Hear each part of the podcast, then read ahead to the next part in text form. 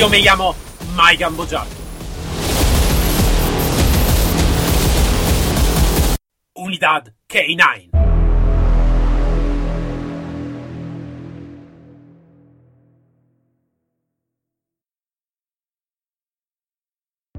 Buenos días a todos y bienvenido a este nuevo episodio de K9, Unidad K9. Yo soy Mike Gambogiato y hoy tenemos uh, un profesional, un muy grande profesional y uh, un muy grande profesional que seguro que va a contar cosas muy importantes para todos ¿cómo se dice? Ojos eh, y orejos abiertos y, y, a escuchar.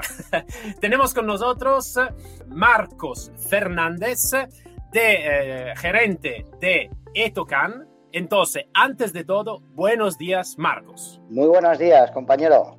Un saludo desde Cataluña.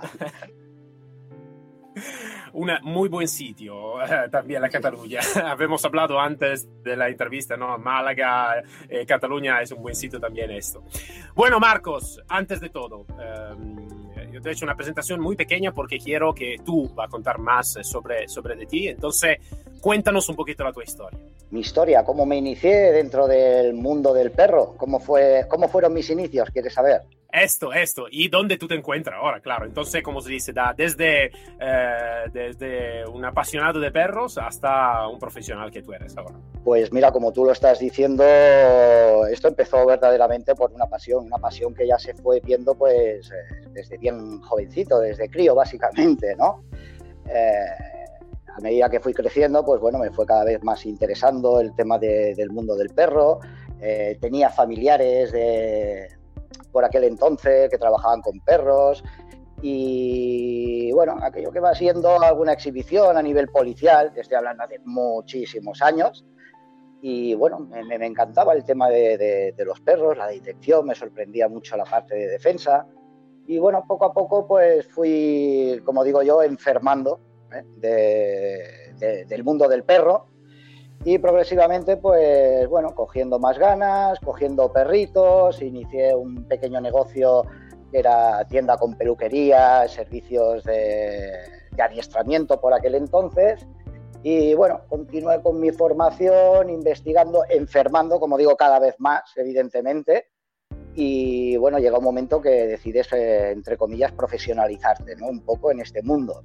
Claro evidentemente desde los inicios ha habido pues una, una, formación continuada que en unos inicios pues bueno eh, creo que como todo el mundo pues eh, empezamos de una forma empírica no eh, autodidacta. Y bueno progresivamente pues vas buscando formación. Estoy hablando que buscar formación hace 20 años era muy complicado. No teníamos el nivel formativo que, que, existe hoy día. Pero bueno esa enfermedad que adquirí desde edades muy tempranas pues fue llevando poco a poco a profesionalizarme más, enfermar cada vez un poquito más y hasta llegar a día de hoy que, bueno, nos hemos acabado especializando en diversas materias, pero las principales ha sido materia de protección y detección. Aparte de la modificación de conducta, que esto es, eh, es la base de cualquier profesional.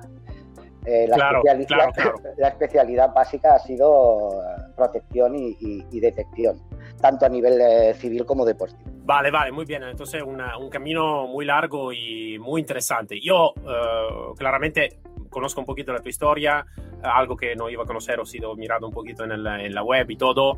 Y uh, he mirado esta, esta, esta parte ¿no? de, de, operatividad y deporte. Grande éxito en operatividad y grande éxito en deporte. Para ti, ¿no? Cuando, si tú miras los K9, ¿no? los K9, um, ¿Qué, ¿Qué, diferencia tú puedes notar entre el, perro de deporte y el perro de operatividad? Buah, diferencias. A ver, en cuanto a lo que sería selección para mí, no busco diferencias. Yo quiero un perro 100%, sea tanto para trabajo operativo como deportivo. Las diferencias, evidentemente, la, existen. ¿Eh? No es lo mismo hacer un trabajo de detección en competición, que tenemos cinco minutos de búsqueda por, por, por escenario, ¿ok? A encontrarte en un servicio operativo de una jornada laboral de ocho horas, ¿no? O sea, la funcionalidad del perro eh, varía en esos sentidos, ¿no? Que, que, no es lo mismo estar 40 minutos en pista que estar 8 horas en la calle. Sí, sí, claro, claro. Esto, Pero insisto, yo quiero un perro 100% preparado para la guerra, sea para casa, lo que sea, lo sea que particular, sea particular, porque va a vivir en una gran ciudad, en una gran urbe, sea un perro operativo o sea un perro de competición, evidentemente. Claro, claro, claro. Sí, sí, soy de, de acuerdo. Y, eh, pero ahora quiero de, preguntarte algo más, ¿no? Algo más de, de, realidad, de lo que tú sientes cuando, cuando miras tú la palabra K9, ¿no? K9, ¿no? Que es, es simplemente una letra y un número, ¿no? Esto es eh, a nivel internacional lo que es más conocido. Y aparte el significado un poquito más literario de la palabra, cuando tú miras esta palabra, este número y esta letra, ¿no? ¿Qué ¿Cuál es tu sentido en el tu corazón, en la tu mente? ¿Qué, ¿Qué piensas cuando tú encuentras esta palabra? Antes era respeto, curiosidad, sabía qué es lo que había detrás y lo que te podías esperar. Hoy día, pues la verdad que Canine se lo coloca cualquiera en un escudo y como el mundo del perro es un mundo que es como es, falta de, regulación del sector a nivel formativo, a nivel operativo, a nivel certificaciones de perros, o sea, eh, como se suele decir por aquí, todavía está la casa sin barrer. Pero para mí un perro, un perro eh, canine sería básicamente lo que es un perro de servicio y utilidad, que no solo englobaría eh, perros de, de protección y detección, también, evidentemente, tenemos ahí este, este gran grupo y equipo que son los perros de rescate y salvamento. También para mí acaban siendo un, perro canine.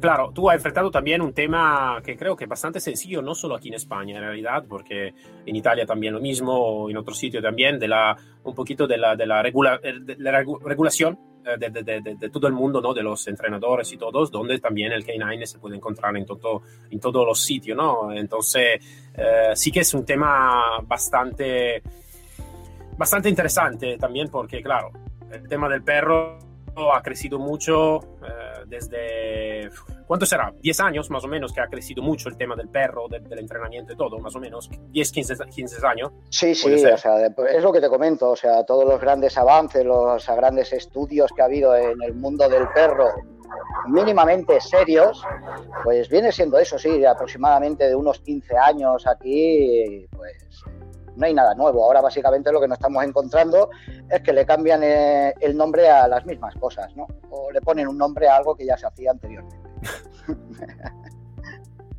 claro, claro, claro. Eh, pero bueno, esto podemos luchar con esto, ¿no? Creando cultura y creando todo esto. Básicamente de esto se trata, dar cultura del perro para que la gente pues tenga claro cuál es nuestro trabajo. Esto, esto. Mira, Marcos, eh, yo tengo una curiosidad, ¿no? Porque tú conozco la, tu historia, la tu historia profesional y todo, y, eh, y los muchos éxitos que tú has tenido en este, en este campo. me gustaría que tú me vas a contar una, una, un éxito que para ti es un muy grande éxito que tú has tenido en tu vida profesional y que puedes compartir con todas las personas que están escuchando en este momento un éxito que, bueno, te diría, eh, el mayor éxito es poder dedicarme y seguir dedicándome a esto poder vivir del mundo del perro y vivir con los perros. Este sería para mí, creo, el mayor logro y éxito que he tenido en, la vida, porque como te digo, esto ha sido desde bien jovencito, desde bien chiquitito, o sea, básicamente creo que ha sido un sueño hecho realidad. Luego a niveles eh, profesional, si es a lo que te refieres, bueno, pues a nivel profesional, en ámbito deportivo, el verte con tu, con tu compañero, con tu perro, en un podium de un campeonato mundial del belga, pues eh, esto fue grande, muy grande para mí, la verdad, inesperado, porque no íbamos con estas intenciones, íbamos simplemente a disfrutar, ya el hecho de, poder clasificarte para un mundial de estas características ya es un logro, pasando tus, tus calamidades, tus alegrías y tus penas. y a, nivel eh, luego profesional en, en, operativo, eh, pues tal vez haya podido ser eh, poder llegar a desarrollar un perro en, materia de odorología criminalística, en el cual hice un trabajo, creo yo, bastante pulcro, serio y, con muy, muy buenos resultados. hay eh, más, hay más, evidentemente, ¿no? Pero creo que El, mayor logro es estar aquí ahora contigo conversando de perros. Esto quiere decir que seguimos en el mundo del perro después de, de, de, de años y años, que no es un camino fácil. Sí, sí, sí. Creo que es un éxito muy grande, ¿no? También vivir de la propia pasión, de hacer lo que le gusta y hablar de, de, de, de lo que te puede gustar y todo, eh, creo que sí, que es un éxito muy grande eh, para, para todas las la personas y, y, claro, también está muchos éxitos, ¿no? Entonces, estar un podio, yo nunca lo probé en mi vida porque nunca he hecho perro deportivo, pero creo que sí que es un muy grande éxito, ¿no? De llegar mucho, mucha satisfacción.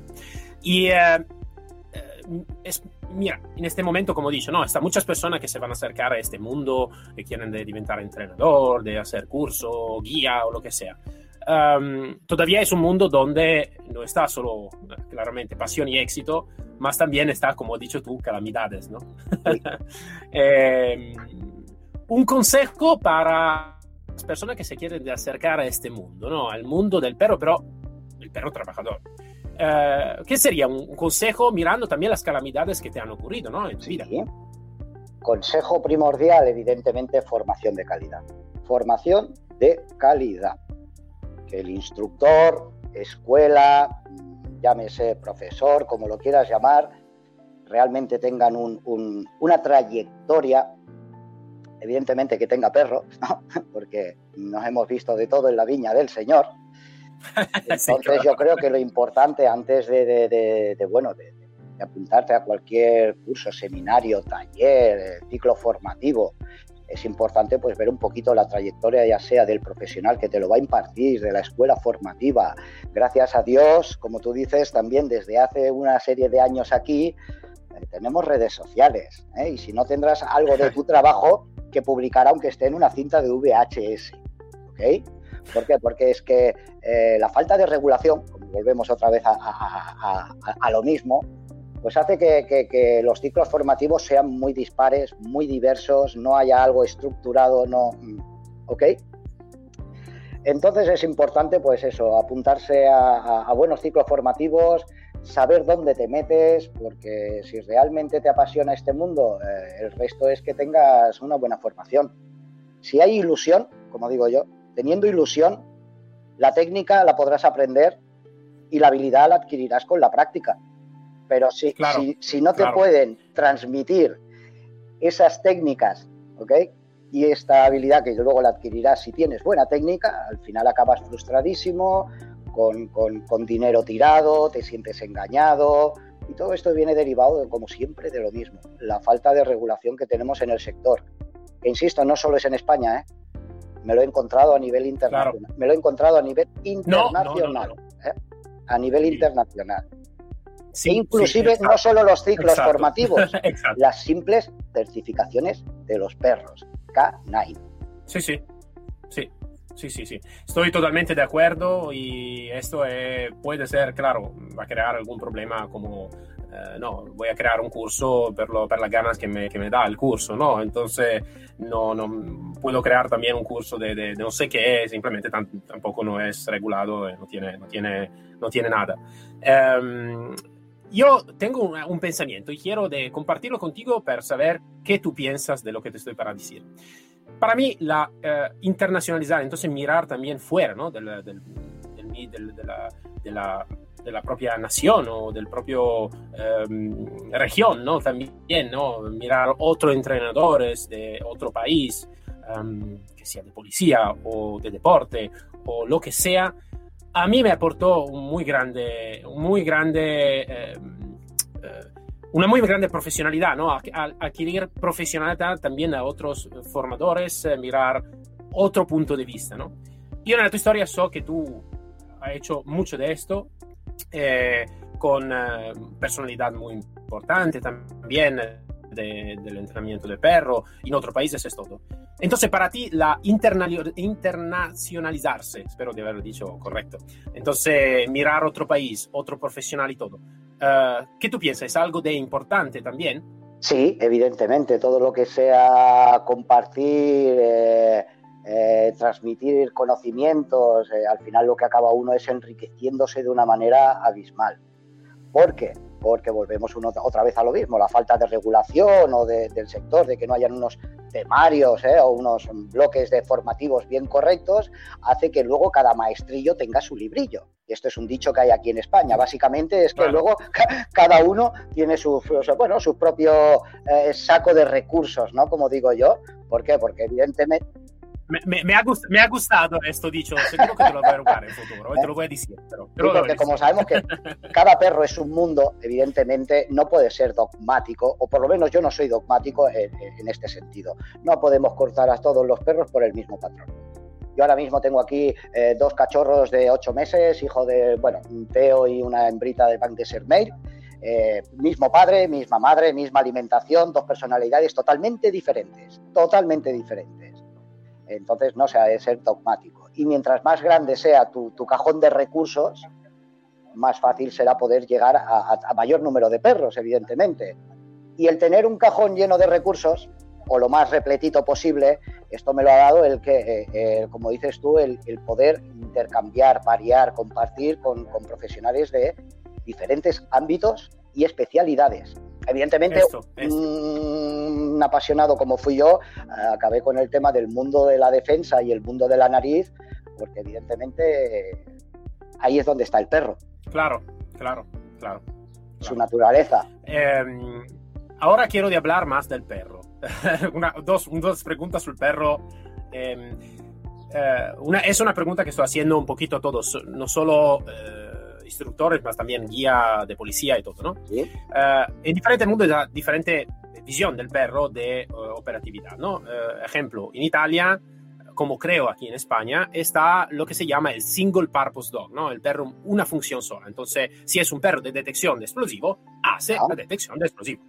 Ya. En, el, en el Estados Unidos, donde trabajé también con la policía, ahí está el double purpose dog, o a veces multipurpose dog el perro que hace muchas cosas. Entonces hace detección de drogas, um, seguridad y lo que sea. Bien. Uh, según la, tu opinión, ¿es mejor el single o el Bien, Estás hablando de perros o lo que nosotros llamamos por aquí perros duales. Duales, vale. Sí. Bien. Bien. A ver, por ejemplo, cuando yo hablo de, o hablamos de tema de materia de perro de explosivos, solo explosivos, 100%. Esa es tu, tu, tu finalidad y tu meta. ¿Qué pasa? Que si hacemos un, más que nada por los riesgos que se corre, que si tú metes a un perro de explosivos con parte de defensa, es un perro que va a generar mucha proactividad, evidentemente estás trabajando con unas intensidades muy altas y lo que no queremos es evidentemente es jugarnos la vida con un marcaje eh, activo cuando tenemos un perro metido en, en trabajo explosivo. Bien, esto por un lado. Que luego me dices, narcóticos y defensa. Perfecto, por mí no hay ningún problema se puede hacer perfectamente, de hecho nosotros los hemos realizado. Pero claro, cuando estamos hablando de explosivos y defensa, no. Rescate y salvamento y defensa, no, porque probablemente algún día podamos tener algún, mm, algún reflejo de algún entreno o cualquier cosita y la víctima puede, o sea, la víctima, eh, bueno, sí, la víctima, si la encontramos víctima, ¿eh? o lo encontramos como, como, vivo, que se pueda llevar a pues eh, alguna, algún pequeño pellizco. Eh, que no es la primera vez que ha pasado, evidentemente. Todo esto se, te lo hablo y te lo comento ya por cosas vividas. Sí, sí, sí, claro. evidentemente es lo que decimos, un perro de explosivos es que tienes que ser muy pulcro en este trabajo. Un perro de rescate y salvamento, tienes que ser muy pulcro en este trabajo porque estamos hablando de vidas humanas, ¿no? Entonces, meter la dualidad ahí yo lo vería un poco complicado. Yo, de hecho, no lo hago. Ahora me estás diciendo que quieres un perro que detecte narcóticos y además haga algún trabajo de, protección sin ningún problema, sin ningún problema. Siempre y cuando Entonces, para ti es, depende de lo que va a hacer el perro, claro. Sí, claro, evidentemente. Escenarios de búsqueda, en el caso de ser un perro detector, luego la personalidad del perro, evidentemente porque si me vas a meter un punto a punto en personas en un perro que es un poquito reactivo y además le has dado de morder, pues evidentemente puede haber confusión. Pero insisto, de ahí que volvamos otra vez a que busca una buena calidad formativa. Claro. Te hago esta pregunta porque ha sido una mi duda muy grande cuando, cuando estaba por ahí, porque estaba algún perro también de detección de explosivo que iba a hacer también otras cosas, también de de mordisco y todo. Y uh, yo tenía una muy grande duda también porque los entrenadores iban a decir, eh, pero el perro está siempre algo que le gusta más, ¿no? y tra mi pensamiento yo nací como guía y como instructor de, de, detección de explosivo en Italia, en la policía, ¿no? Entonces la mi duda es, sí, pero claro, si me va pasando la droga o va a hacer algo de activo en la droga, vale, no voy a explotar, ¿no? Como decir, básicamente dicho, yo y la persona que están cerca de mí y, eh, como decir, ¿no? Para... Y he tenido esta duda, o siempre he tenido esta duda, donde más que todo por la detección de explosivo, claro, se necesita un perro muy enfocado en esto, ¿no? Entonces, que tiene un, un sentido serio en esto, ¿no? No, la vida, la vida en el perro de detección está en un filo con eh, la nariz y la cola, ¿no? Entonces... Evidentemente, eh, como la especialización no hay nada, ¿eh? evidentemente, porque si no, al final eres maestro, como era, aprendiz de todo y maestro de nada. Claro. Pero se, hablando de una dualidad, bueno, es que estamos hablando que es, depende ya países, el tipo de servicio que, que, requiera en el caso de ser un perro operativo. me has puesto el ejemplo de Estados Unidos y bueno, de hecho ahí está hay perros duales. Lo que no podemos hacer es ya un perro que, que haga de todo. Todo el mundo quiere que un perro haga de todo, que tu perro haga de todo. Evidentemente, pero señores, cuando estamos hablando de un servicio operativo real, eh, vamos a ir a buscar el grado máximo de, especialización porque nos vamos a, vamos a tener muchas más garantías de éxito, sea tanto en ámbito deportivo como en ámbito eh, civil u operativo. Claro, Claro, claro. Pero la posibilidad de realizarlo es que lo hemos hecho, se sigue haciendo y se seguirá haciendo, porque hay determinados servicios que requieren de un perro de estas características. Ahora básicamente es busca un buen ejemplar que tenga las cualidades para el servicio que va a realizar, un buen guía y un buen instructor. El resto te lo va a dar la paciencia, trabajo, constancia, lo de siempre. Y, determinación, seguro, también. bueno, determinación. Si no tienes eh, bien enfocado lo que quieres realizar, no vamos bien. Marcos, para ti, entonces, ahora la seguridad, la Fuerza Armada, la policía, eh, más que todo tengo siempre una raza muy específica que es el pastor belga Malinois. Y em, claro que es una raza muy especial, yo también tengo dos, eh, he mirado que tú también lo tienes y todo. Para ti esta tipología de raza es buena para todas las tipologías de servicio o en alguna manera para ti es mejor otra tipología de perro por algún tipo de servicio? Eh, bien, a ver, mm, ¿cómo te, ¿cómo te explicaría un poquito? Esto va, iría todo un poquito en función de, como digo, el tipo de servicio que tenga que acabar desarrollando el perro. Evidentemente, Malinois sí. ¿Por qué? Porque con Malinois está claro que vamos a garantizar. ¿Garantizar el qué? Porque es que es un perro que tiene las cualidades para desarrollar prácticamente cualquier programa de trabajo que se le plantee. Entonces yo sé que ahora las fuerzas y cuerpos del Estado pues están apretando mucho con el pastor belga Malinois. También se está introduciendo algún ejemplar que otro de pastor holandés eh, pero insisto, hay determinados servicios que a lo mejor no es necesario llevar un perro de estas características porque hay otras razas que son perfectamente viables para el desarrollo de un trabajo en detección. Eh, hemos de tener claro que nariz tienen todos. Entonces, en determinados servicios, ¿por qué no incorporar un Springer Spaniel? ¿Por qué no incorporar un Cocker? ¿Por qué no incorporar algún otro tipo de raza en el cual no sea necesario pues eh, ese, ese, refuerzo presencial y autoritario ¿no? que suele tener pues, una raza más grande. Si nuestro trabajo va a estar basado básicamente solo en trabajo de detección, pues igual, insisto, hay otras razas que son perfectamente viables para, para realizar esos programas de trabajo. Con el Malinois, evidentemente, garantizado. Claro, claro, claro, claro. Eh, sí, yo me acuerdo en policía en Italia estaba un perro en, uh, al sur de Italia, en el puerto, que iba, iba a ser un perro de detección de droga y era un Jack Russell Terrier. Eh, estaba, estaba, estaba, muy bueno, ¿eh? estaba muy bueno, muy simpático también y muy bueno, eh, estaba como una máquina. Nosotros ahora mismo, aparte de tener los cuatro ejemplares de Malinois que tenemos en casa, tenemos también un terrier alemán, un Hat Terrier. Ah, vale. Y es, todo gas, es todo gas. Todo gas. Aparte de, como tú dices, divertido, o sea, tiene una predisposición para el trabajo increíble. Tiene ahora poco más de un año y la verdad que estamos encantados con, la raza. Por lo que te digo, Es, que, es, que nariz, nariz tienen todos. Mira, te voy a comentar una anécdota, ¿bien? Que esto fue en ámbito deportivo. Fue el primer, la primera Copa de España de perros detectores deportivos. Bien.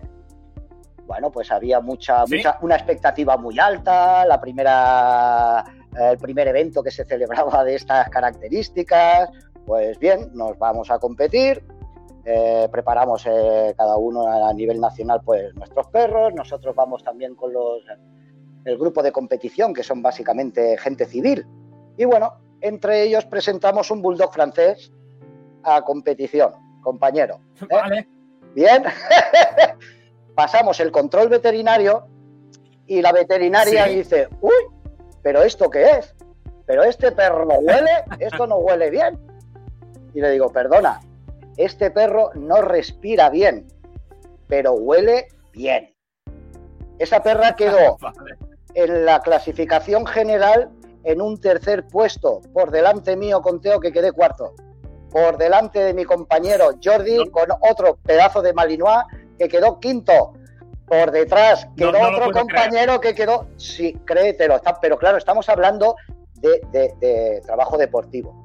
Evidentemente sabemos que este bulldog francés al tercer contenedor que revisa en el, en el puerto de Barcelona, por ejemplo, pues claro, le viene la muerte súbita del animal, ¿ok? Pero a nivel, a nivel de detección deportiva, que estamos hablando que tienes un máximo de 5 minutos de búsqueda por cada escenario, eh, es viable cualquier perro. Presentamos hasta un Yorkshire con una señora con 60 y pico de años a punto de jubilarse, ¿ok? Vale.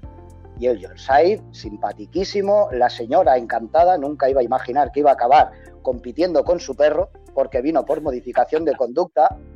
Pero bueno, al caso, eh, a la siguiente vuelta por el control veterinario, ya la veterinaria pues rectificó. Dijo, nunca volveré a decir que no huelen bien, diré que no tienen buena respiración.